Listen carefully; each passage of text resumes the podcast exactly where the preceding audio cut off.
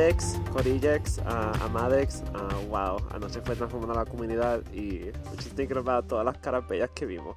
Uh, estamos aquí, La Sombría Queer, con el cuarto episodio del podcast en colaboración con Spicy Nipple.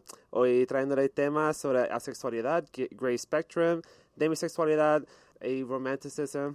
Ahora discutimos los términos. Uh, gracias por tenernos, les queremos mucho. Dale like, dale un follow a la página. Hola, aquí están con Inaru. De nuevo en el día de hoy les estaré ayudando a dirigir el podcast. Así que hoy, en el podcast de hoy, vamos a estar hablando mucho, como dijo Sora, sobre asexualidad. Vamos a estar hablando sobre las personas arománticas, sobre la demisexualidad. Vamos a estar hablando de diversos temas, ¿ok? Así que cualquier cosa que no sepamos en el día de hoy, las personas que, ¿verdad? que saben mucho sobre el tema nos van a estar ayudando.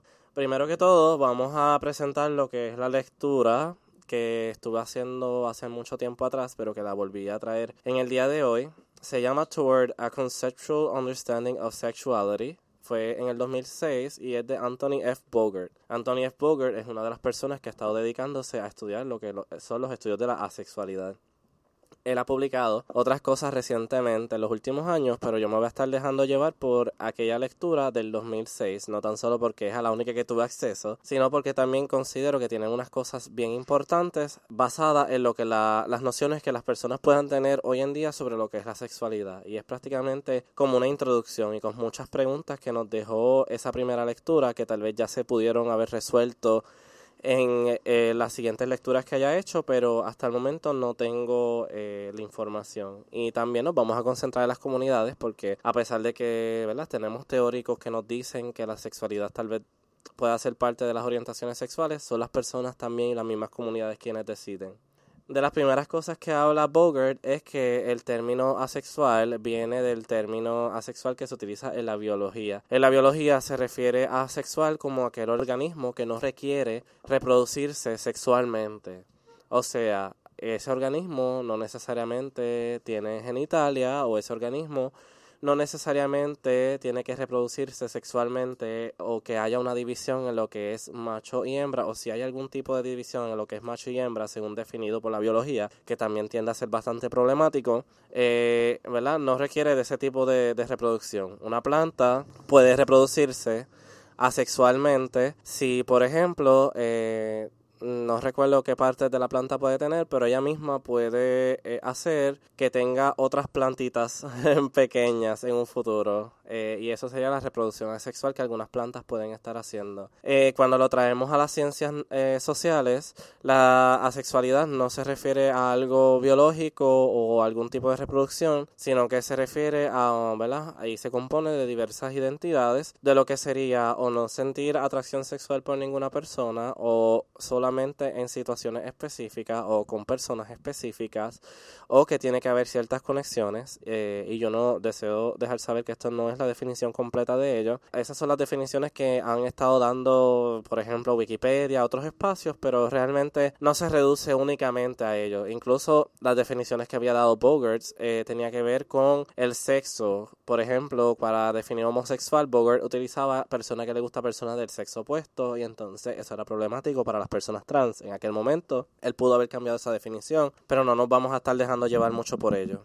Entonces, el siguiente tema el cual él habló, y estoy dando ¿verdad? los temas rápido para después traerlo al espacio de discusión con todos, es la distinción que había entre atracción sexual y atracción romántica, que es necesario mencionarla. Bogart en aquel momento se dio cuenta que las comunidades con las que él estaba interactuando tenían, ah, y hacía la diferencia entre lo que era la atracción sexual y la atracción romántica, que en nuestra sociedad es algo que se piensa que es directo, que si tienes alguna atracción romántica con alguien vas a tener automáticamente una atracción sexual o que te lo, o que vas a tener querer tener sexo con esa persona. Entonces Bogart quiere hacer la diferencia porque para las personas asexuales y para todo el mundo realmente es altamente importante para cualquier orientación sexual hacer la diferencia entre lo que es eh, tener tener una atracción sexual a tener una atracción romántica. Incluso no tenemos que llegar hasta lo que es la sexualidad, que es un tema bastante reciente. Podemos hablar de la bisexualidad y cómo desde hace muchos años ya se está diciendo que una persona bisexual puede sentir, sentirse atraída sexualmente hacia diferentes géneros, ah, pero solamente románticamente hacia ciertos géneros en específico.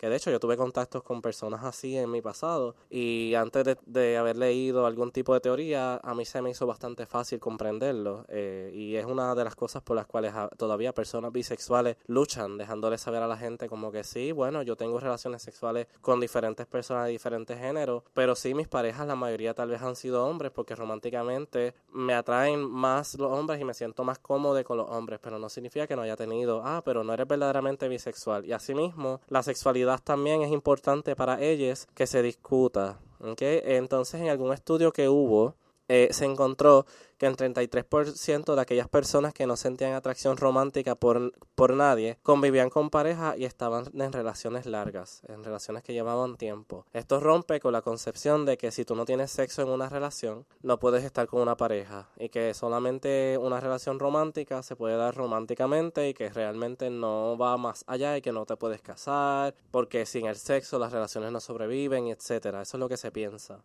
Bogart menciona, y aquí es lo que, ¿verdad? Aquí vamos a entrar a lo que sería eh, la psicología, que a veces ha querido traer lo que son los trastornos. Se dice o se decía que la sexualidad era bien relacionada a lo que era el trastorno sexual hipoactivo. Consiste en la ausencia reiterada y persistente de fantasías sexuales o interés para realizar algún tipo de actividad sexual. Eh, como se decía que la sexualidad o que las personas asexuales no querían tener sexo nunca, entonces se asociaba eso con ese trastorno y decían, no, pero es que está mal, eso es un trastorno que tienen esas personas, están trastornadas sexualmente. De hecho, se asociaba que las personas asexuales habían tenido algún episodio en su vida en la cual pudo haber sido violación, abuso sexual, todo tipo de cosas, por lo cual la persona no quería tener relaciones sexuales. También decían que era celibato, que no es lo mismo. Decían que la persona estaba esperando por su pareja ideal, decían que era abstinencia. Todos estos términos no se asocian a lo que es la sexualidad y son bastante diferentes. Aquí, así que si alguien te dice que es asexual, no es que se está absteniendo, no es que sea una persona, no necesariamente se está absteniendo, porque las personas demisexuales también pudiesen desear abstenerse a ciertas personas, aunque cierta la conexión.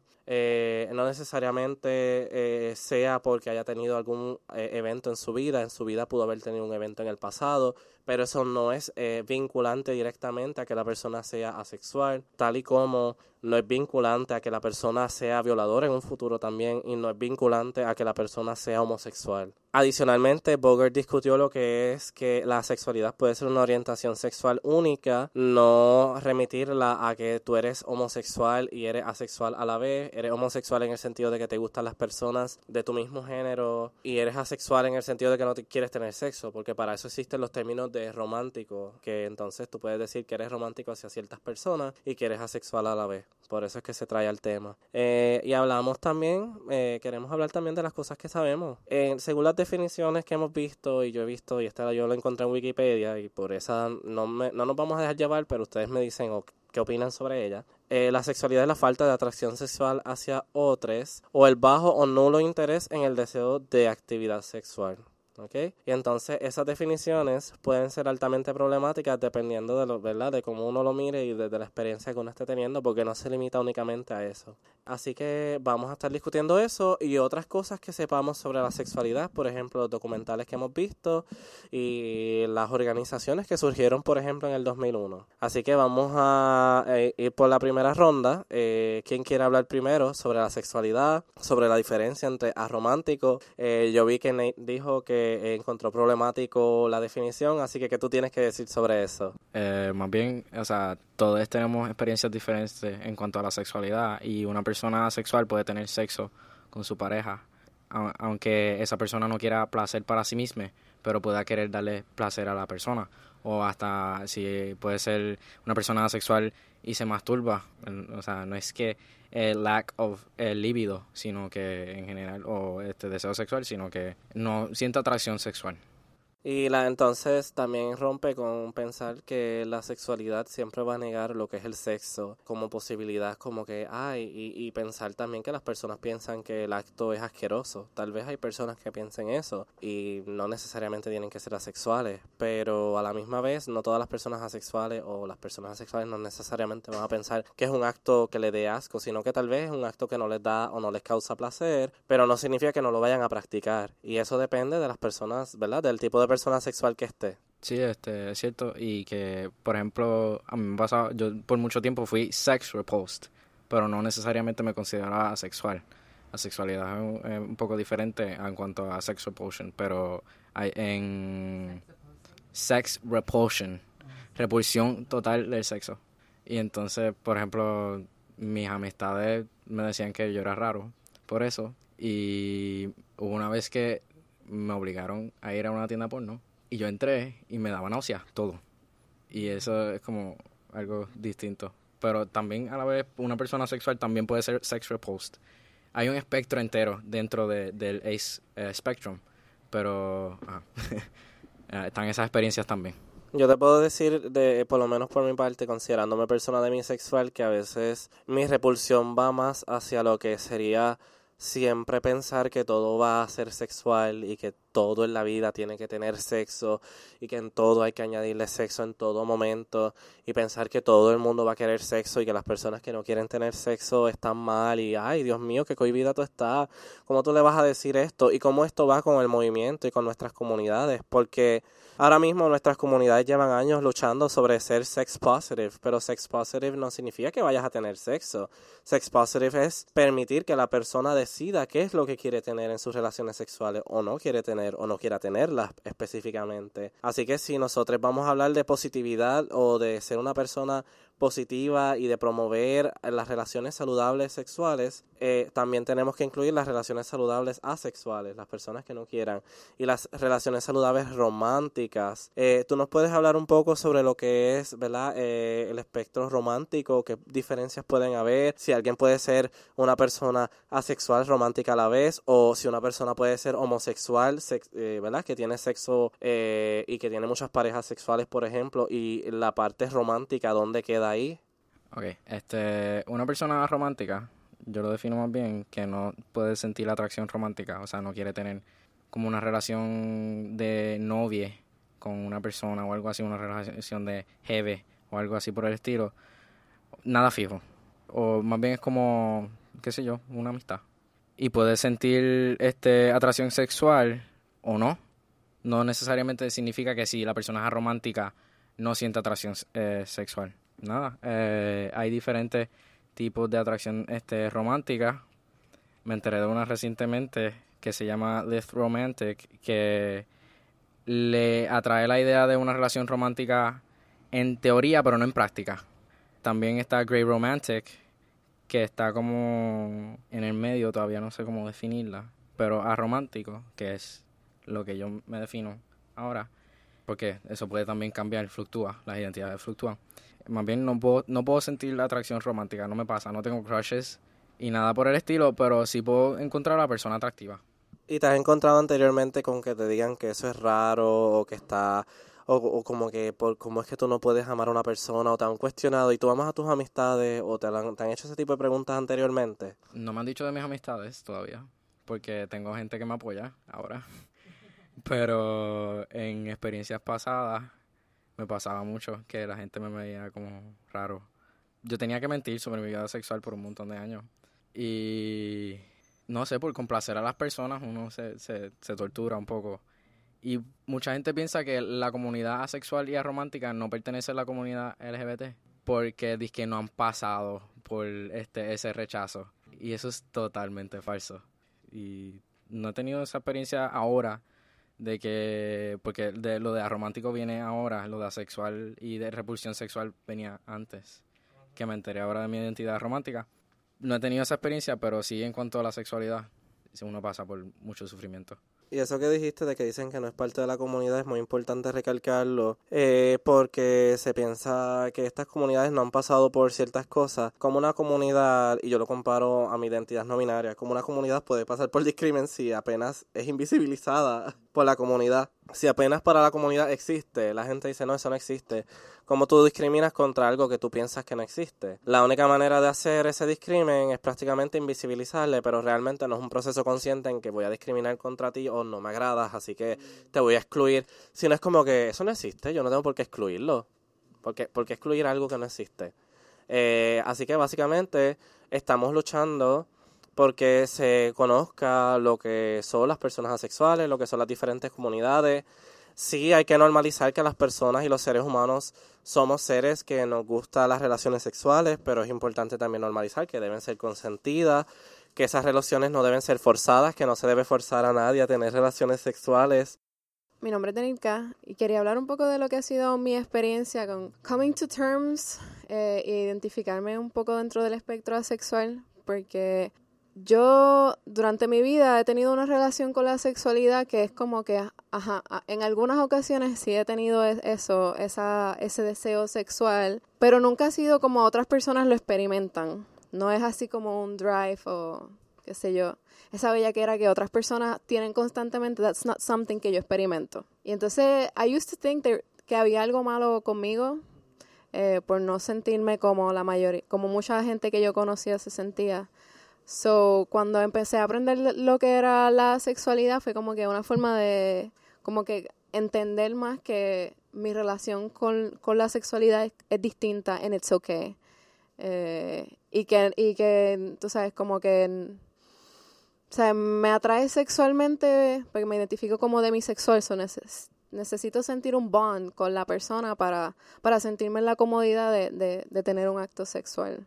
So, la sexualidad y algo que es importante recalcar es que no es que tú no quieras tener sexo, es que tu, tu, tu forma de, de, de, que, de tener algún acto que sea considerado sexual es, es bien personal como tú quieras y, y ya that's, that's yours, that's who you are. There's nothing wrong with it. Eso es todo. Yo soy María José, o me pueden decir M, y mis pronombres son ella, y ella en orden de preferencia.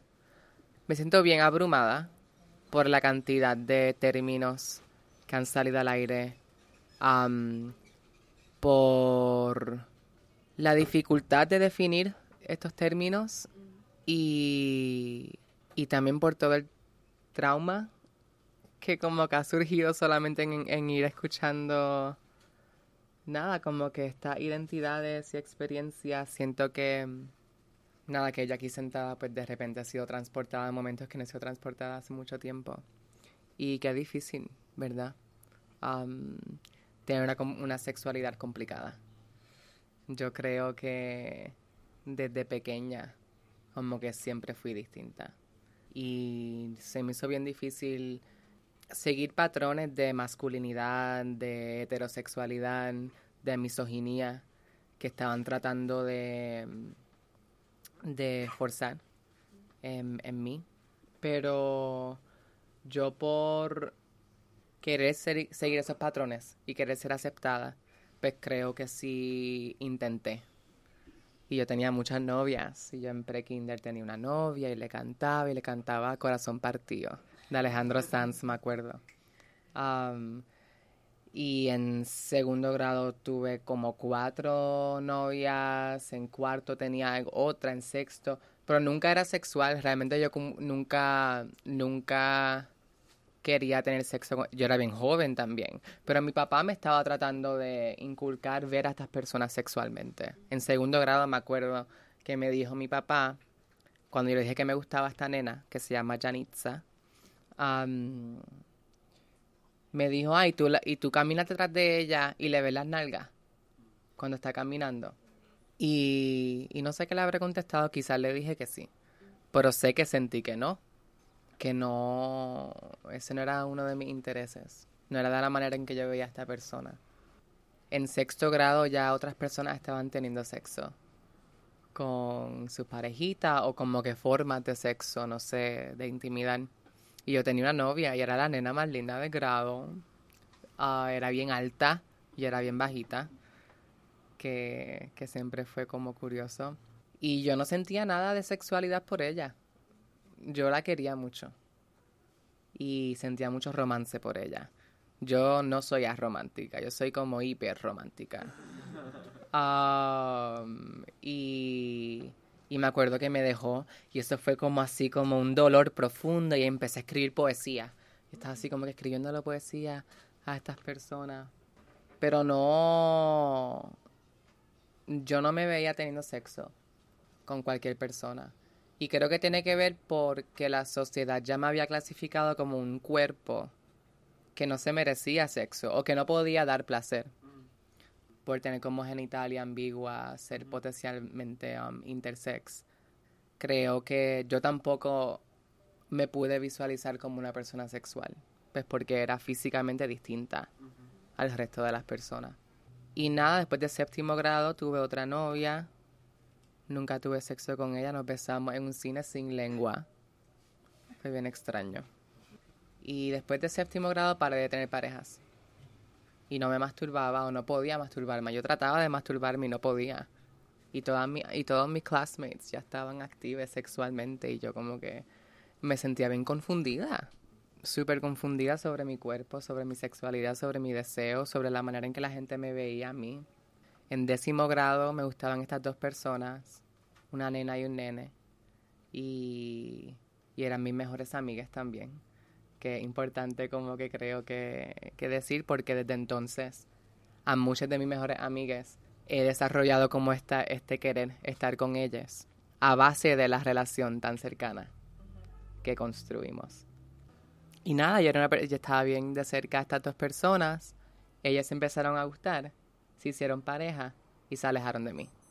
Y fue la primera vez que yo caí en depresión, como fuertemente, porque vi esta pareja heterosexual cisgénero y entendí, aunque yo no podía definir como que mi experiencia trans, no binaria, inter, yo sabía que como que yo nunca pude, nunca iba a estar en una relación de ese tipo. Una, una relación heterosexual y eso me causó un montón de confusión. Entonces salí del closet como gay, un poco más tarde. Pero no estaba teniendo sexo en lo absoluto. Y todos mis amigos sí. Y todos mis amigos gay estaban así como chichando, bla. Salíamos, yo salía con ellos, hacía lo que hacía con ellos, o sea, en términos de las cosas que se involucran en el nightlife scene. Um, quizás sí besaba a las personas, pero no tenía sexo. Y me acuerdo que mi mejor amigo, mi primer amigo gay, que se llama Federico, habré cumplido 16 años, creo, o 18. Y, y me dijo, ah, tú tienes esta edad ahora, ¿por qué no tienes sexo? Y me lo dijo como presionándome, como que cuando vas a empezar a tener sexo, que tienes que empezar ya. Y yo no sabía qué decir, no sabía cómo, cómo afrontar esa situación. Y él me gustaba. Y se lo dije. Y me rechazó. ¿Verdad? Y ese mismo año no quiero ligar como que mi sexualidad a mi trauma sexual. Pero ese mismo año yo tuve mi primera mm, experiencia sexual con alguien.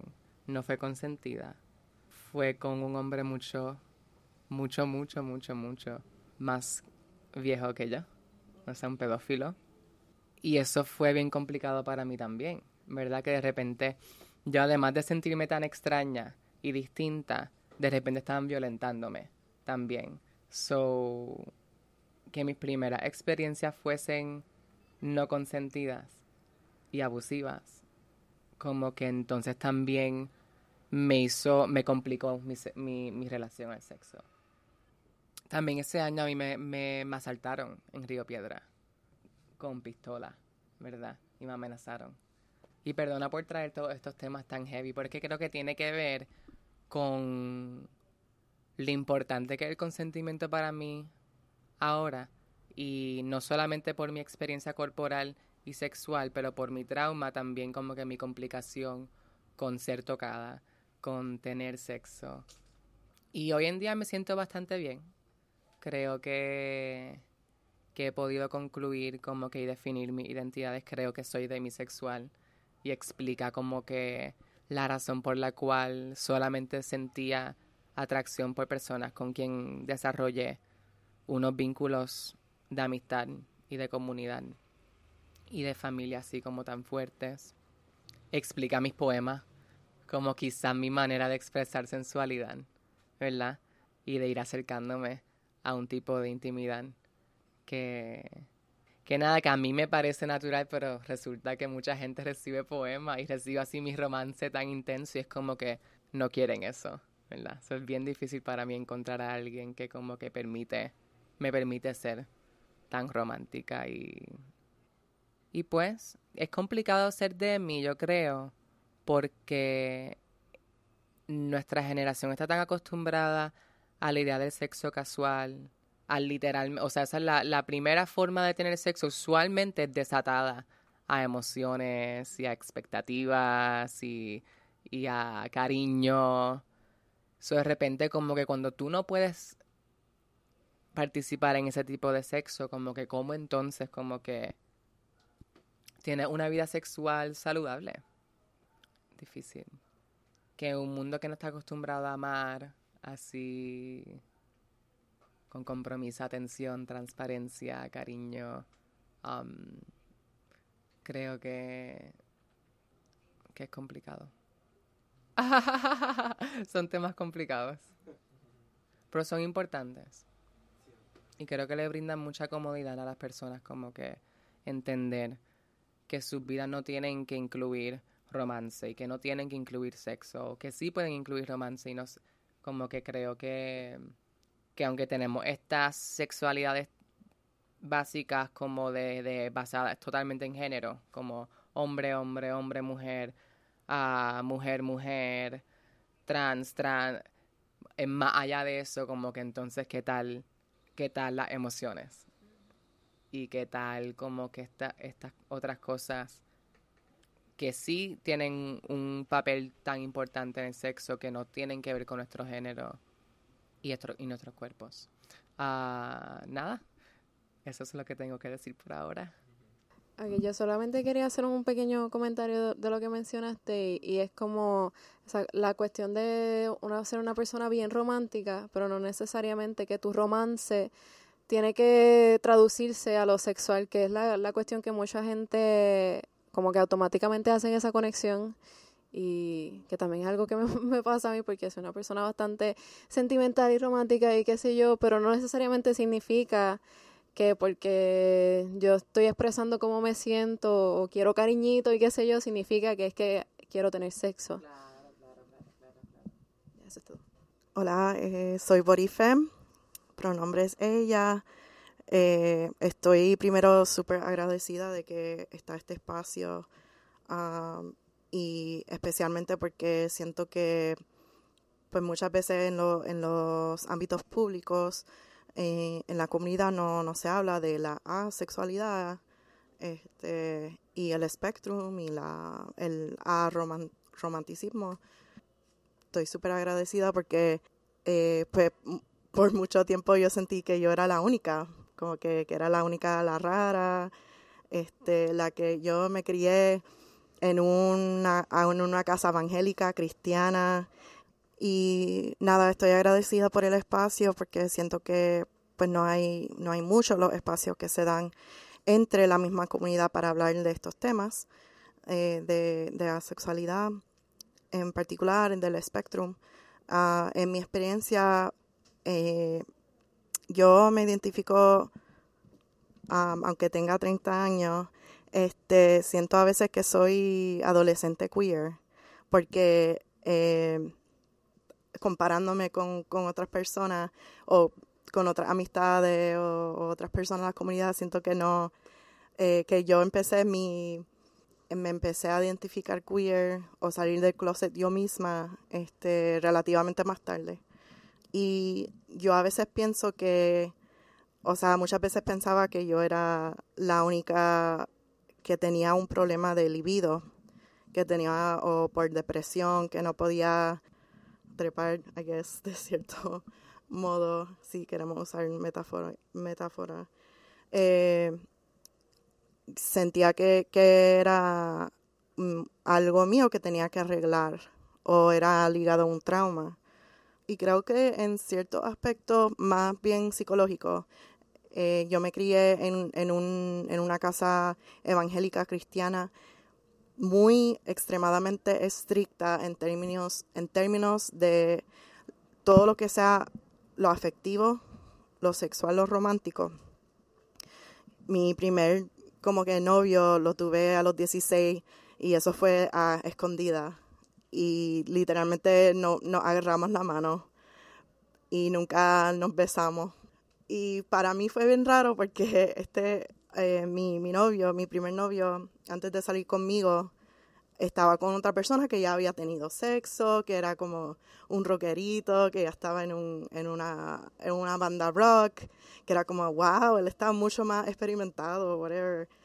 Y de repente conmigo era como que no, yo nunca quise algo sexual y nada, y pues era como que no, no hicimos nada y estaba, estaba cool. Pero yo me sorprendí, como que, wow. De repente yo, yo pensaba como que, wow, íbamos a tener sexo. Y mi primer beso era a los 22 o 23, este, con un muchacho eh, que conocí cuando estaba visitando Puerto Rico. y después creo que el verano después, como a los 23 o 24, eh, fue mi primera experiencia con sexo que fue con otro muchacho que conocí también cuando estaba visitando Puerto Rico en el verano. y este, nada, después de eso tuve, no sé, como un proceso de, you know, fast forward, este, otras personas, mi familia salen del closet y después yo tengo un confrontazo con, con mis creencias, porque yo, eh, yo siempre asignaba bueno, primero que todo lo sexual, ya sea con hombres o mujeres, era pecado. Este, y todos los sentimientos románticos que yo tenía para mujeres, yo lo yo decía, no, no, eso es amistad o no puede ser romántico. Yo tenía sueños que me besaba a mis amigas, eh, pero yo, yo, era algo que yo tenía que hacer oración, yo tenía que confesarlo este, a mis amistades cristianas para que ellas oren por mí y que no sé, entonces como que ya los pocos sentimientos sexuales o románticos que ya estaba sintiendo para mis amistades, amigas, eh, las tenías que, yo las tenía que matar, basically, esos sentimientos. So, yo creo que todo esto, aparte de, de que yo me identifico como demisexual, eh, un poco similar a, a María José, este, que estaba eh, explicando que tuvo un momento que todas sus amistades, todas mis amistades estaban hablando de chichar y de, y de hanguear y todo esto, y yo como que, I can't relate, like, no sé de qué ustedes hablan. Y, pero en ese momento era fácil decir, ah, pues soy virgen hasta que me case. y pues ya no soy virgen, pero hago milagros.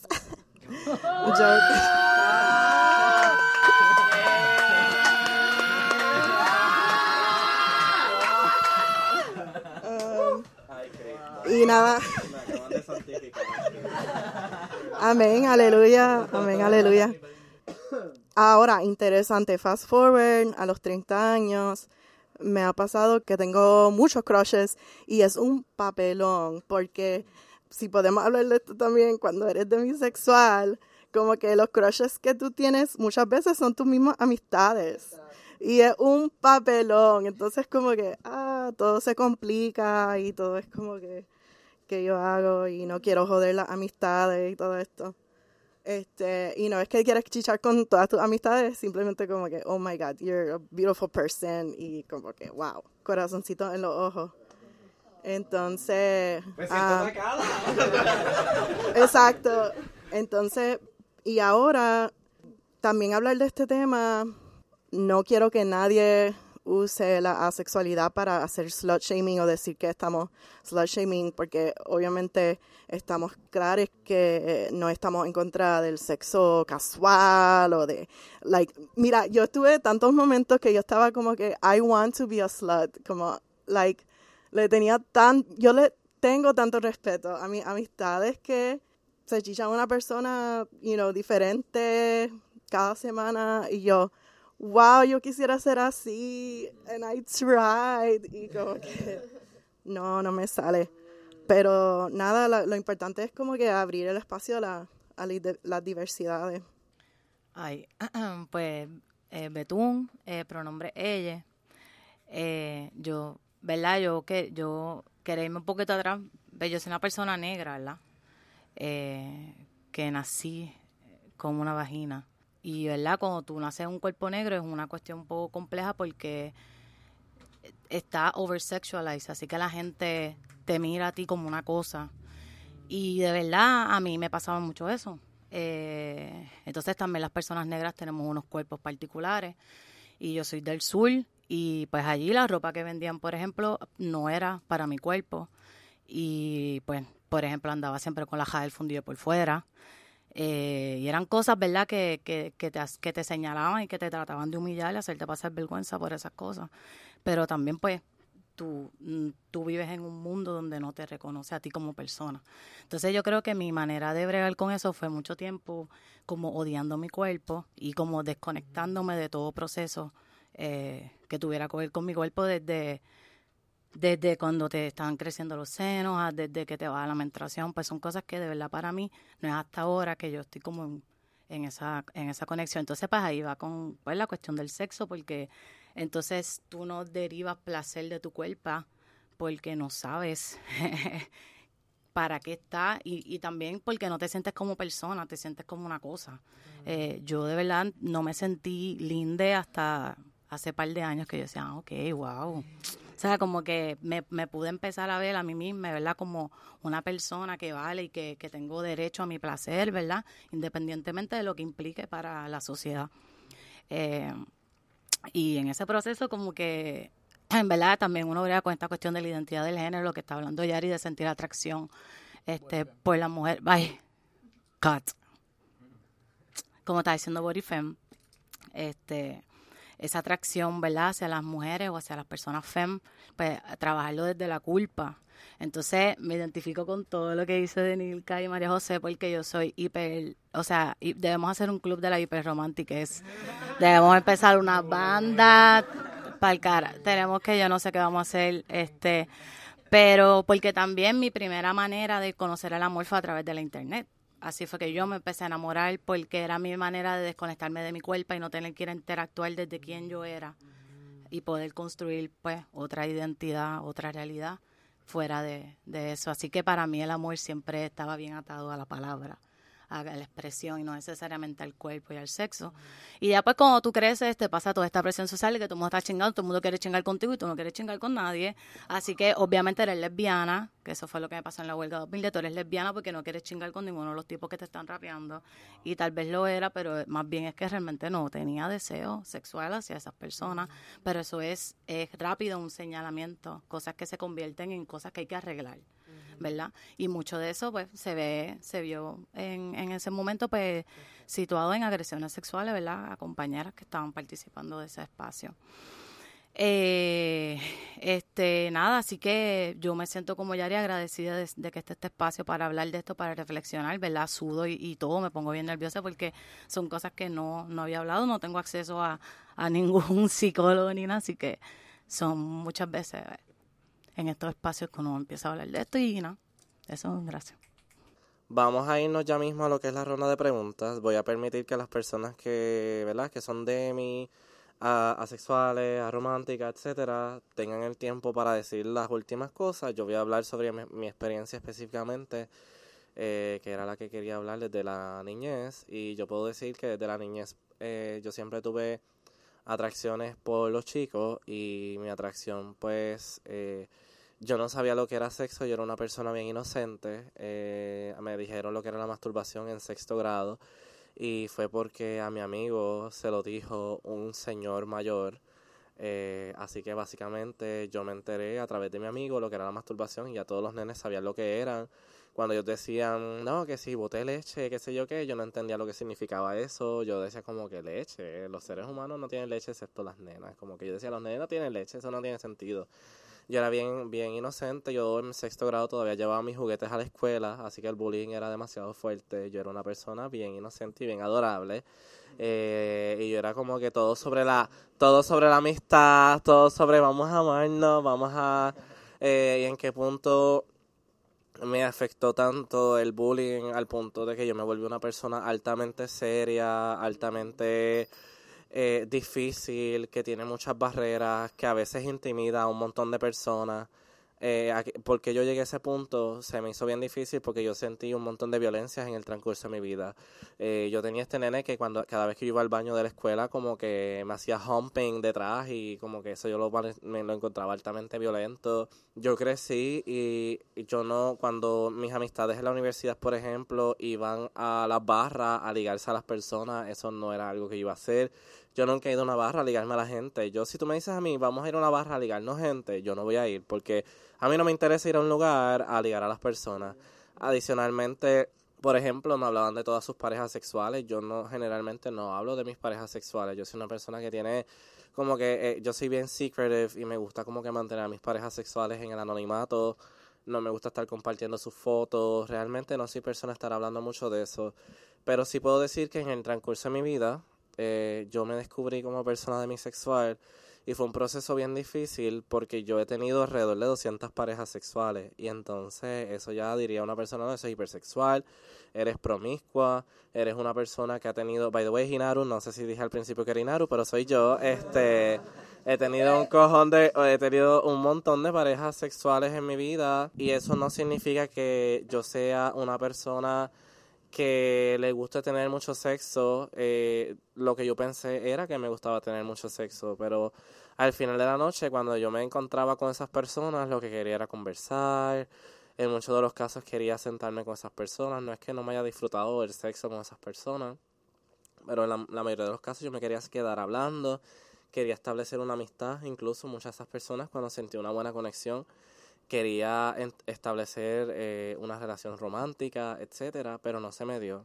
Me encontré con que dos o tres de esas experiencias sexuales eran las más que me hacían a mí sentir bien, en el sentido de que me causaban excitación mayor, me causaban como que, wow, yo terminé con esta persona, me siento feliz, me siento bien de que acabo de tener relaciones sexuales con esta persona en aquel momento y yo decía, coño, pero ¿y por qué estas tres experiencias son totalmente diferentes al resto? Yo he tenido alrededor de 200 personas de con sexo con 200 personas en mi vida y solamente 3 a 4 personas realmente son con quienes yo verdaderamente volvería a hacerlo y lo haría cuantas veces porque me siento cómodo. Y entonces yo dije como que, ok, so esas 200 personas por ahí, ¿verdad? Y esa versus esas cuatro personas de hecho, esas cuatro personas con quien yo sentía, ¿verdad? Esa intensidad eran personas que eran crushes míos, y, o si no, eran mis parejas.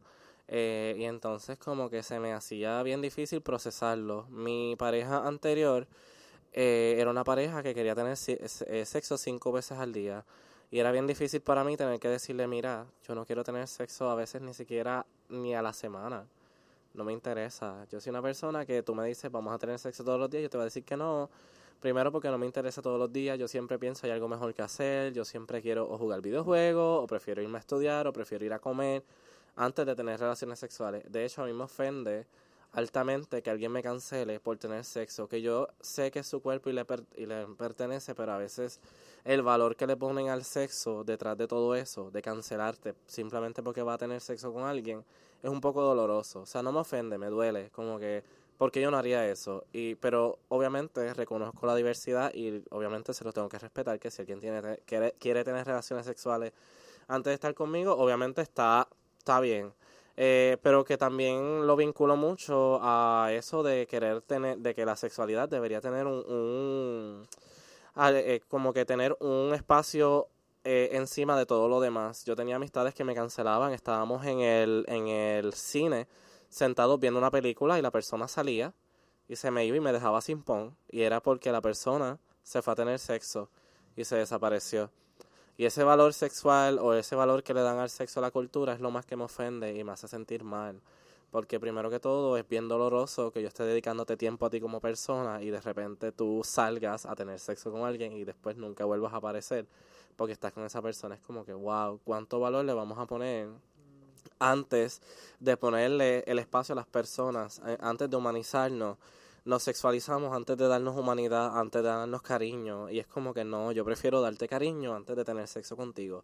Porque a través de esas experiencias que aprendemos y nada, Por eso yo tengo un problema bien fuerte con la cultura de la estética, no con la cultura de la estética de vamos a tomarle foto a los cuerpos, a las cuerpos, a mí eso me está bien. Pero por ejemplo, las personas que se ponen en los perfiles, no recuerdo cuál es el nombre, creo que es thirst traps, que son personas que se ponen fotos de sin camisa o fotos sensuales para que la gente le siga dando likes. Yo entiendo que algunas pueden tener su plataforma y así es como ganan dinero perfectamente, me parece bien. Pero el hecho de que las personas le, le, den prioridad a eso siempre y que nunca le den prioridad a otras personas, que no necesariamente tiene que ser algo sexual, puede ser lindo, puede ser afecto, como que no se le da esa prioridad, lo echan a un lado, como que, ay, ¿de qué tú estás hablando? ¿De qué afecto? No somos amigos aquí, vamos a chichar y ya. Como que incluso muchas de mis parejas sexuales, a veces yo me recostaba encima de sus pechos y me decían, ah, este, por si acaso esto no es para pareja. Y yo, pero ¿por qué tienes que pensar que porque yo te esté dando abrazos y cariños y besos, vamos a ser pareja? No, porque esto es lo que hace la gente y después se termina enamorando de uno. Y es como que no, yo te voy a decir y te voy a comunicar. Esto se comunica, igual que el sexo, yo te voy a comunicar que estoy sintiendo algo.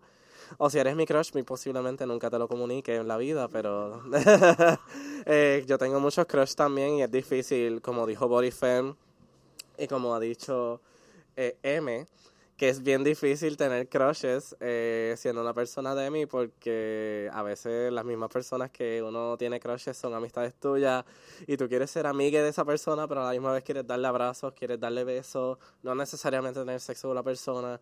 Y es como que wow, tú me encantas tanto pero a la misma vez somos amigas y si te digo algo es muy probable que me da miedo que esto destruya nuestra amistad porque eso es algo cultural les amigues no pueden tener sexo, o si dicen que pueden tener sexo, pues tú sabes, no pueden llegar a más allá, o si hay afecto, ya los empieza a envolver.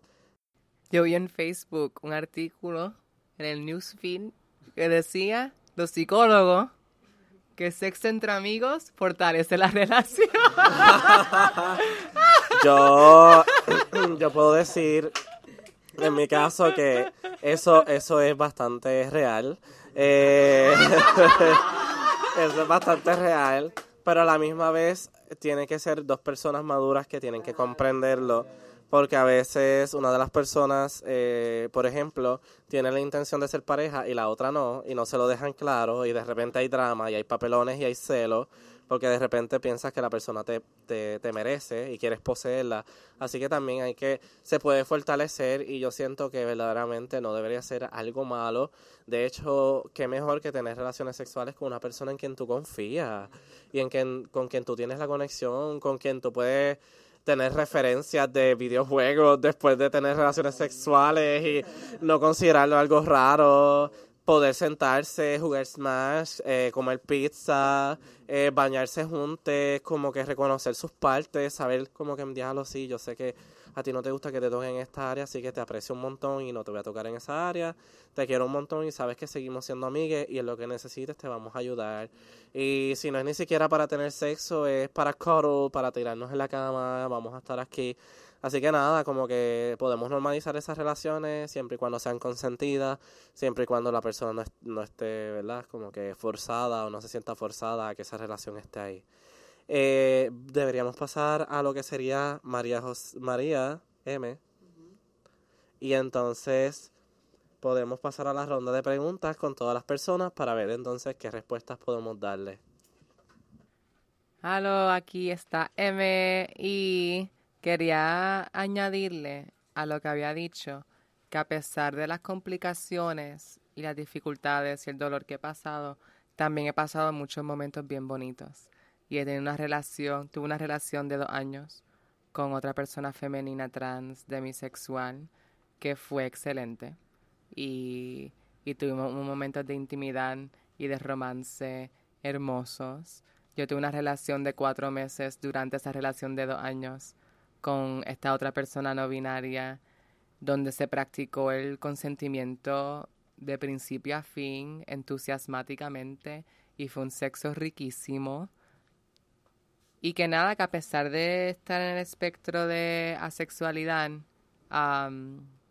y ser demisexual, yo sí tengo mucha esperanza por mi cuerpo y, y por las relaciones que voy a tener en el futuro, en mi vida y que estoy empeñada en, en, en aceptarme y en relacionarme a personas que me aceptan y se aceptan a ellas mismas también.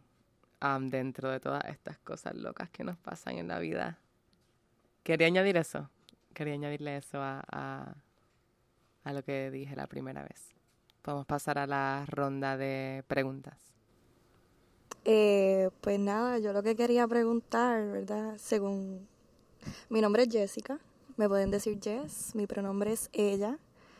Eh, primero le quiero agradecer a todas las personas, eh, ¿verdad?, que han compartido sus experiencias, ha sido sumamente interesante y he aprendido un montón. Eh, según lo que estoy entendiendo, ¿verdad? Sospecho que la asexualidad es como un espectro y tiene varias dimensiones. Quizás es fluida también, este, no necesariamente en todo momento en la vida eh, uno es romántico o sexual o asexual o aromántico. Este, y pues eso está bien interesante, bien único también, este, bien particular. No conozco mucha gen- muchas personas así, así que pues qué honor conocerlo. y este, nada, la pregunta más bien es en cuestiones logísticas eh, de la sexualidad asexual en términos de, o sea, es que quizás también necesita un poquito de elaboración en qué significa demisexual, este, las personas que utilizaron esa palabra, y cómo se diferencia de asexual o cómo se incorpora dentro de un espectro o de la sombrilla, como sea, de la asexualidad. Y una vez que la persona demisexual, ¿verdad?, encuentra ese amigo o esa persona que crea ese lazo con, con, con ella, puede ser sexual o de existir la posibilidad de sexualidad o de no existir la posibilidad de, sex- de el acto sexual. Como un tipo de sexualidad se diferencia de lo que es una orientación emocional donde quizás hayan este, expresiones abiertas en donde pues pueden haber múltiples parejas. O cómo se da ese compromiso también. Son personas que quieren estar comprometidas con una persona este, por, por largo tiempo. No sé, cuéntenme sus experiencias y Pues yo puedo decir, o sea, en términos de la fluidez de mi sexualidad, además de ser atada de como a las emociones, por ejemplo, yo al principio de este año me enamoré de alguien. Yo estaba súper bellaca y era como que estaba teniendo estos momentos así que yo estaba en mi casa y de repente mi cuerpo convulsaba pensando en esta persona, o sea, y también estaba absteniéndome de la pornografía, que creo que tiene que ver. Y también siendo una persona trans hormonizada o en un tratamiento hormonal, mi libido también fluye con las hormonas que, que, que los niveles hormonales de mi cuerpo, que van cambiando y yo también exploro con eso. Ya hace como cuatro o cinco meses paré de tomar bloqueadores de testosterona, ¿verdad? So, de repente mi libido ha cambiado pero yo antes de mi transición médica también me sentía dentro del espectro de la sexualidad. Eso no fue que cuando comencé a tomar estrógeno que, que empecé a sentir eso. Aunque sí muchas mujeres trans y personas femeninas trans o personas trans que están estrógeno reportan un libido bien bajito el primer año de transición. Al principio de este año estaba bien bellaca, pero ya eso terminó. Y ahora mismo no tengo ganas de tener sexo. Y llevo como, como un mes o más de un mes que realmente no, no, lo, no lo quiero. No lo necesito, no lo estoy buscando. La gente como que incluso siento que lo ha, lo ha buscado en mí y yo como que no, no, no siento como no me siento conmovida a tener una relación sexual con alguien. So, en ese en ese sentido, pues mi sexualidad fluye y dentro de ser asexual y demisexual va cambiando por muchos factores distintos. Este, pues aquí de Nirka, en mi caso, eh, mi primera relación fue una relación bastante larga, este, y empezó cuando yo era bien joven. Y yo esperé un montón, un montón de tiempo para tener sexo. O sea, eh, empezamos a los 15 años Y a los 19 fue que yo me sentí lista para tener sexo y era una persona con la que yo confiaba y qué sé yo, pero simply I didn't feel comfortable. Y después que esa relación terminó, yo pasé un tiempo bastante largo pensando que I, simply I wasn't a sexual person, que no me llamaba la atención sexo porque veía a la gente y podía decir estéticamente esta persona es linda y este qué sé yo, pero there wasn't any drive in me to just have, querer tener sexo con alguien. O sea, como que te puedo admirar, hermosa eres. Pero no, no, no sale de mí esa cuestión. Hasta que conocí a una persona con la que tuve esta conexión, como que era algo eh, mental, pero también, porque también me considero sapiosexual in a way, como que la inteligencia en otras personas y esa conexión que puedo tener con alguien, me, sí, me, makes me hot, qué sé yo, por decirlo así. Y entonces, pues cuando conocí a esa persona, pues ese fue un periodo de mi vida en que pues yo dije, oh, so yo sí soy sexual, o sea, como que yo puedo disfrutarme esto.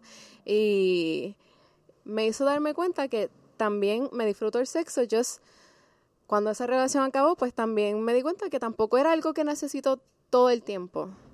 Eh, y, pues por eso me considero también, después de otras experiencias, o sea, soy demisexual, pero también he tenido sexo casual por to know what it's like, porque a veces uno tiene curiosidad en ver como que, bueno, pues déjame ver si es que, tú sabes.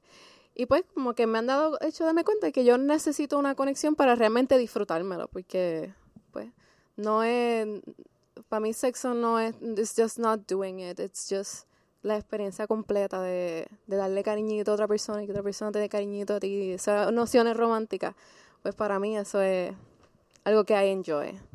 So, pues por eso yo soy demisexual, porque es algo bien como que se necesita una conexión con esa persona para yo sentirme en la comodidad. Sí, y aquí Betún, pues para mí demisexuales, yo creo que eso mismo que estaba este hablando de Nilka, que le estaba comentando a Rose, que hace como tal vez el año pasado leyendo un artículo fue que dije, ah, ok, pues está bien, ya me entiendo, esto es lo que soy. Pero lo que planteaba el artículo es que una persona demisexual es una persona que no puede, o no que no puede, pero que su deseo sexual está atado a tener como una conexión emocional con una persona. Eh, y que puede estar atado o no a tener una relación, ¿sabe? Romántica, eh, pero sí que la, para tu sentir deseo sexual, pues tienes que tener esa conexión emocional con alguien.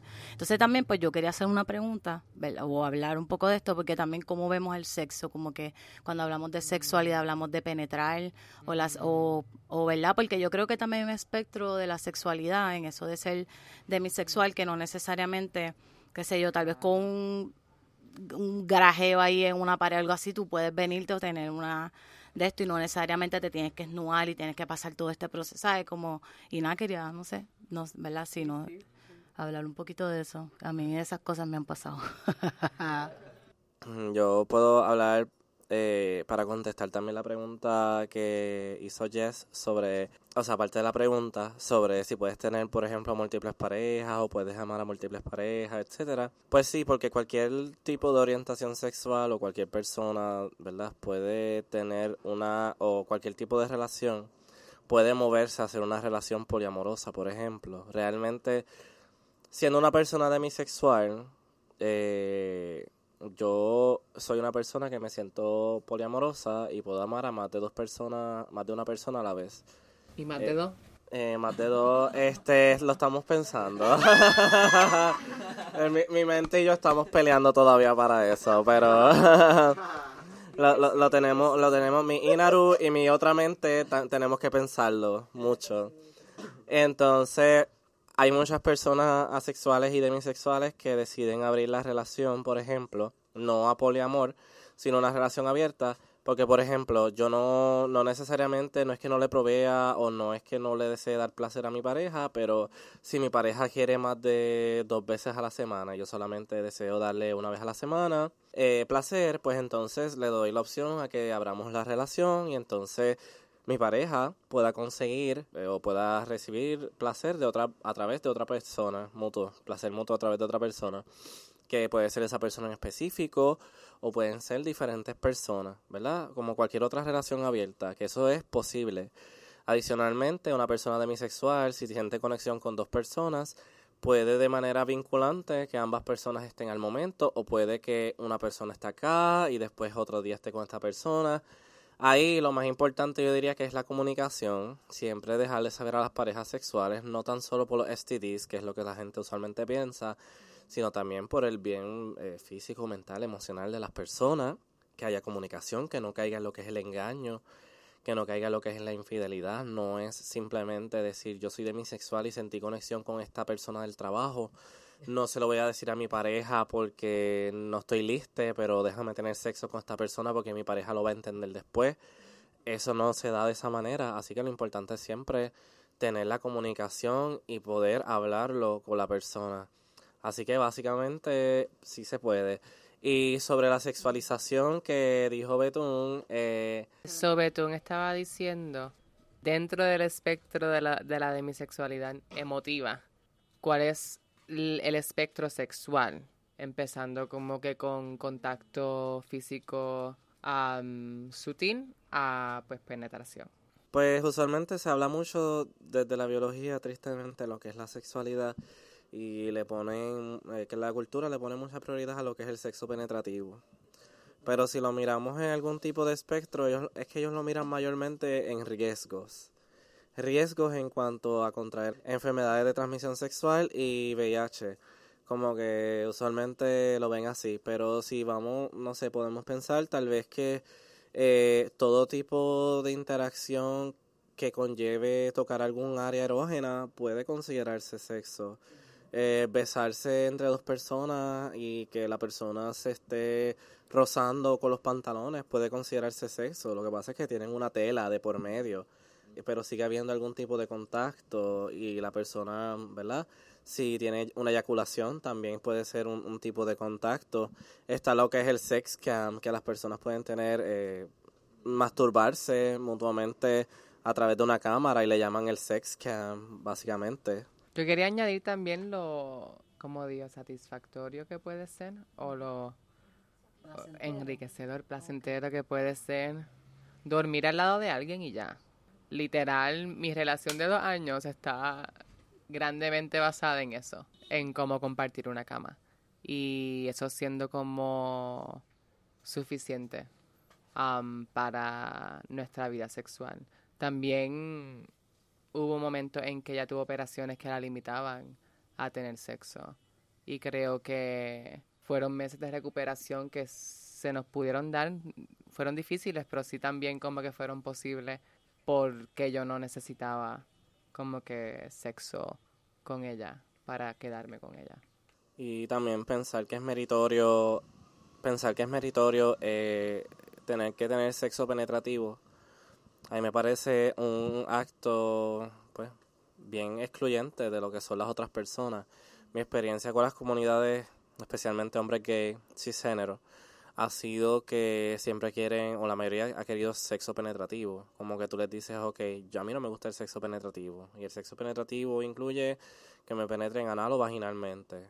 Este, ya en la boca no se considera sexo penetrativo porque la persona generalmente no te está penetrando, solamente es la persona quien, ¿verdad? quien mete lo que sea que sea en la boca.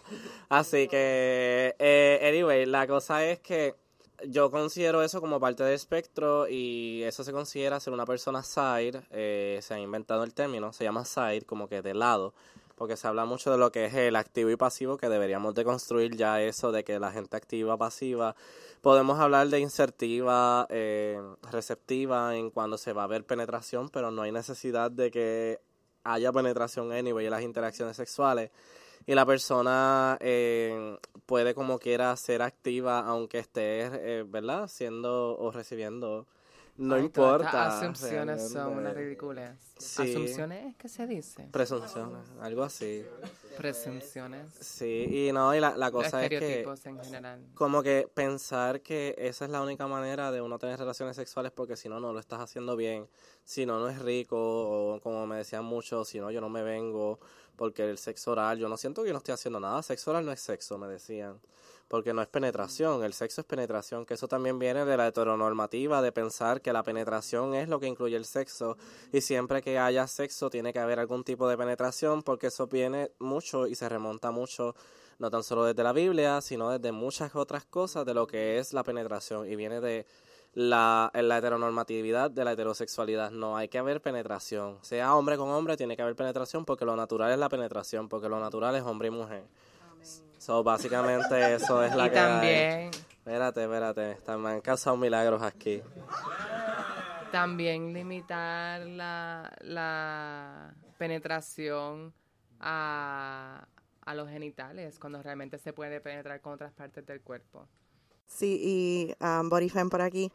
Nada, algo rapidito que quería añadir a eso es que en mi experiencia personal, ser este una persona queer femme, introducir un poco de aspectos BDSM, pero este, ¿verdad? Hablando de, de lo activo y la pasiva, yo me considero a service top y para mí me ha empoderado mucho como una persona demisexual este, estar con personas que típicamente que se, que se identifican pasivas, porque me gusta tener el control en, en o sea, obviamente consentido, de, y me, me encanta darle placer a, a la otra persona, este, mientras que le, que le estoy, you know, que estoy eh, encima, on top.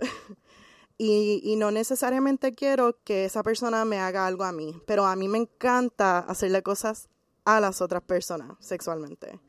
Entonces, como esa identidad de, de top, o en mi caso, como yo me identifico service top, que es algo que más o menos me, me semi-inventé, este, me, me encanta, ¿Y me cómo- encanta como que tener ese control de como que, que- ¿Y cómo de estar con gente pasiva. ¿Cómo le define service top? Service top, eh, básicamente, pues me gusta estar con personas bottom o pasivas en esas interacciones sexuales y darle como que estar as- al servicio de su placer.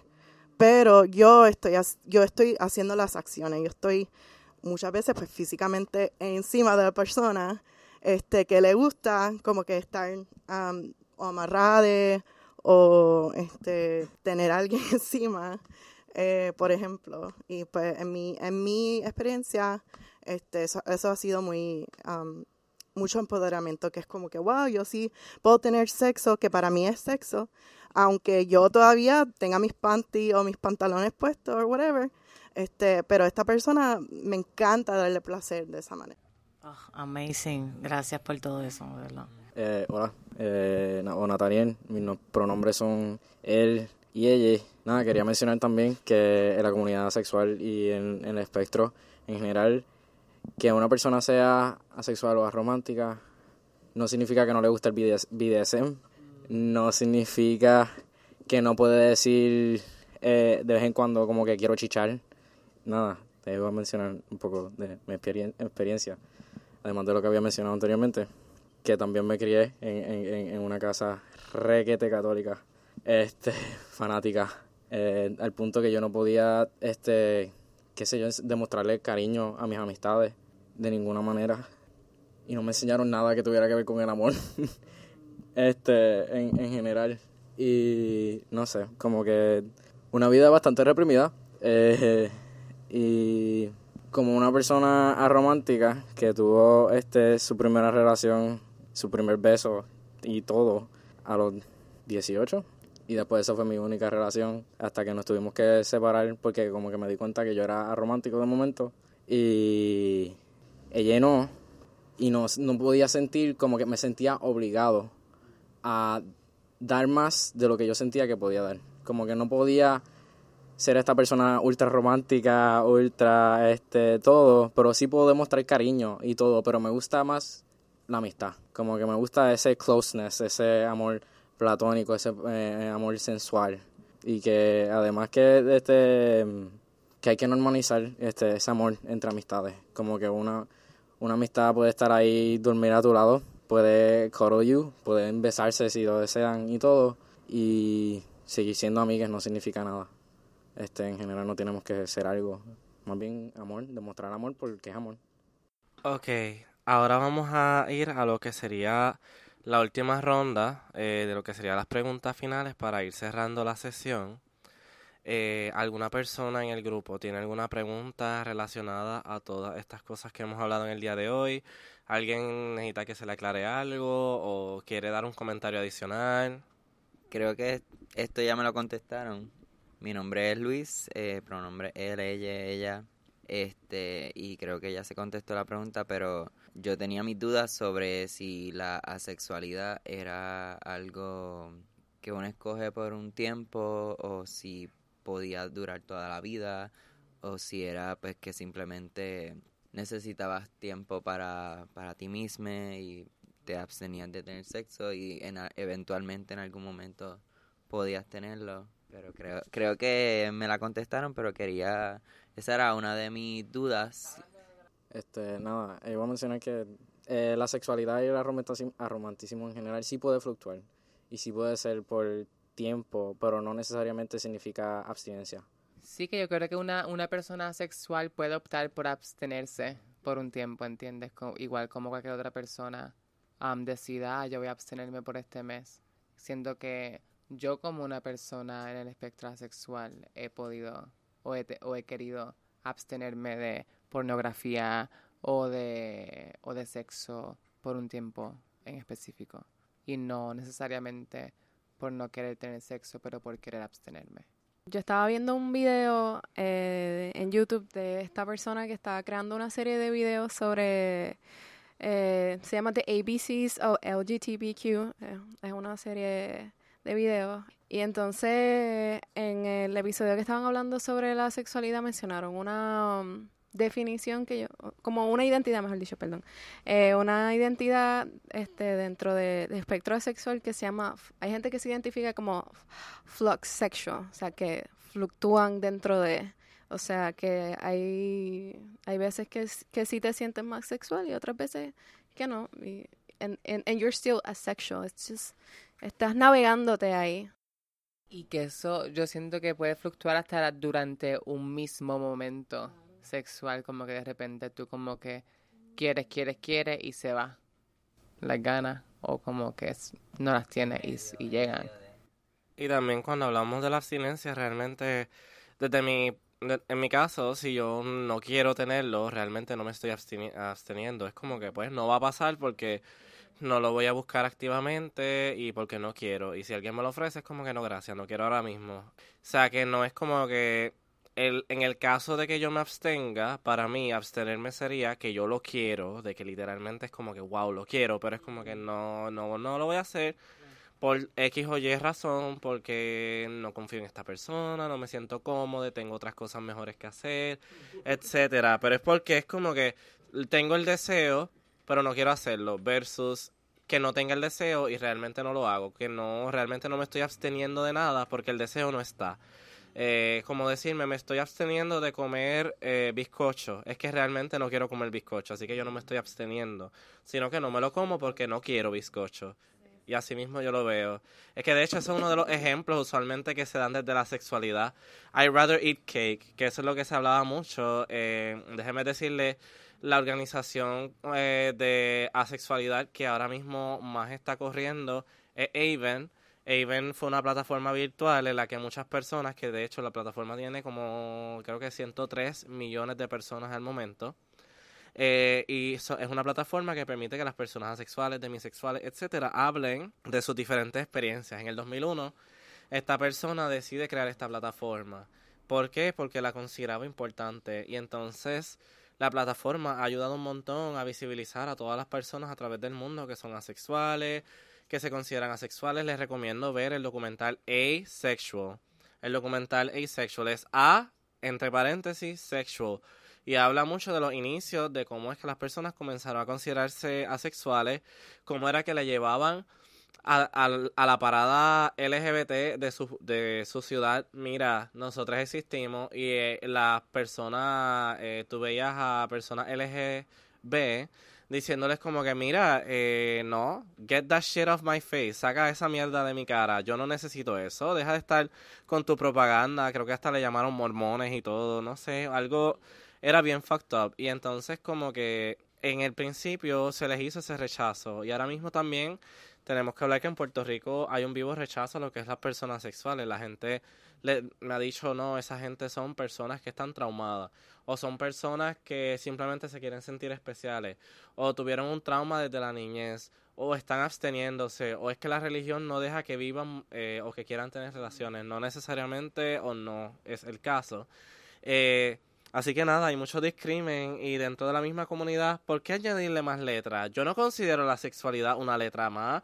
La sexualidad es la negación total de la sexualidad. Así que ¿por qué la sexualidad es una orientación sexual? Porque si esa gente no tiene sexo y las orientaciones sexuales son dirigidas a tener sexo, ¿por qué entonces la sexualidad debe ser parte de la comunidad? Yo quería también añadir la importancia de no proyectar cuán sexual alguien es por cómo manejan su sexualidad, como que en su estética y en su y en, y en su comportamiento, como que yo siento que yo, yo me siento bien sexy y me gusta ser bien sexy, pero también eso no significa que no que no quiero consentir a las relaciones en las que estoy o, o que quiero tener sexo contigo y yo creo que también siendo una persona femenina trans se me proyecta mucha hipersexualidad y la gente me toca como unas cosas súper locas. O sea, y pasa todo el tiempo. Y pues nada, que no, que la cosa que es bien importante abrir la conversación con alguien sobre su sexualidad para poder entonces como que dar espacio a que definan cómo quieren que se toquen y cómo quieren manejar su sexualidad fuera de cómo tú asumes que es. No se puede asumir. Quería decir, añadiendo a lo que dijo María, primero que gracias por brindar este espacio para hablar sobre estas cosas y explicar estas cosas porque hace poco fue que yo supe lo que significaba ser asexual y todo y la, el espectro que hay y pues lo veía exactamente así literal no querían tener sexo y pues yo me consideraba una persona que sí, pues me gustaba el sexo, así que pues eso no era lo mío. y, pero hablando, eh, reflexionando sobre lo que acaba de decir María, hay veces que sí, que, eh, por ejemplo, me, a mí me gusta poner pantalones cortos, pero eso no significa que como estoy mostrando piel, eh, es que quiero tener sexo contigo o quiero bailar contigo, por ejemplo. Eh, y me pasaba que sí salía así y personas pues querían tocarme, pensaban que yo estaba bailando para coquetearles o me miraban de una forma coqueta pensando que yo quería eso. Y nada, este que ahora pues viendo dentro del tema de lo asexual, pues sí hay veces que podría considerarme que en verdad no no quiero sexo, no quiero consentir sexo y esa noche, por ejemplo, solo quiero bailar, solo quiero estar con mis amistades, disfrutar y no siento placer sexual y aunque hay veces que quizás baile contigo, no significa que voy a irme a la cama contigo, voy a, tener algo contigo.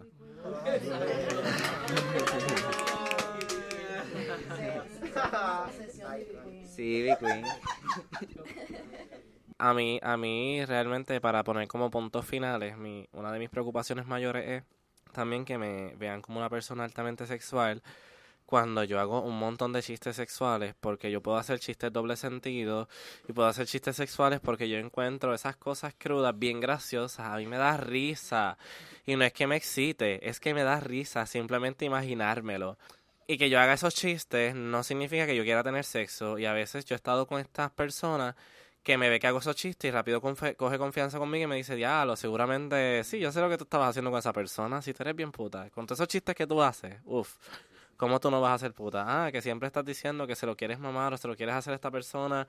Y lo, yo lo puedo decir bromeando, lo puedo decir en serio, de mil maneras. Eh, es mi manera de expresar lo mucho que la persona me atrae físicamente. Pero de que yo vaya a llegar a eso es otra cosa.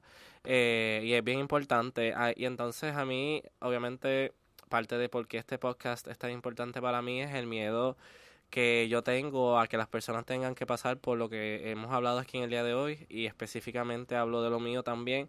Como yo tuve que pasar por y pajear también por alrededor de, de 200 personas en mi vida para darme cuenta que yo era demisexual y que no necesito ese contacto sexual con esa gente o físico, que la mayoría de las veces que yo lo hacía era porque quería un contacto físico porque me sentía sole y la única manera de conseguir a alguien era sexo y que era que me tocara porque a mí nunca me enseñaron el contacto físico y todas mis amistades se iban los fines de semana y yo me quedaba sole porque yo pues no se llevaba muy bien conmigo la gente gay de la comunidad y qué sé yo qué, yo no había descubierto a las personas queer y se me hacía bien difícil, así que esa soledad me llevó a tener sexo con un montón de personas.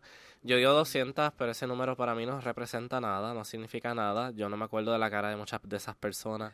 Hay muchas experiencias que quisiera borrar de mi vida y aprendí mucho sobre la sexualidad y puedo hablar mucho de las experiencias, puedo hablar de lo que es que una persona te te quiera violar, te puedo hablar de lo que es que una persona eh, quiera forzarte a que la penetres, te puedo hablar de que es que una persona te comience agresivamente a tratar en el sexo sin que tú lo hayas consentido y te empieza a morder eh, el cuerpo y te empieza a dejar marcas y que la tengas que botar de tu apartamento. Te puedo hablar de todo tipo de experiencias, también las placenteras, te puedo hablar de las, de las personas que fueron altamente consideradas, que por eso mismo quise establecer más conexión con esa gente, porque verdaderamente eran chéveres. Pero esas son como cuantas, 20 de, la, de las 200 personas, y entonces yo no quiero que alguien tenga que volver a pasar o que tenga que pasar por lo que yo pasé de después de 200 personas darme cuenta que yo era una persona demisexual y no es que sea un problema que sean 200 personas. El problema es que estuve mucho tiempo buscando algo que no sabía qué era y cuando lo descubrí, es como que ahora sé lo que necesito y ahora sé lo que tengo. Prácticamente era amor lo que yo necesitaba en mi vida, era amor de personas, amistades mías, porque las amistades mías no eran tampoco las más amorosas, me destrozaban, me odiaban, a veces yo prefería eh, no salir con ellas. Y al haber encontrado amor, lo que era verdaderamente que alguien acepte como tú eres, que no te humille por las cosas que tú haces, por, ni por jugar videojuegos, que sería mi caso, ni porque me gusten las ciencias sociales, ni porque la manera en que yo expreso amor es ayudándote y no diciéndote te amo. Todas esas cosas eran tan fuertes para mí que ahora en este momento en mi vida que encontré lo que era el amor, no tan solo de mi pareja, sino de un grupo de gente bien grande que me ha ayudado a amarme a mí misma, encontré que yo lo que estaba buscando era amor, no era realmente eh, sexo.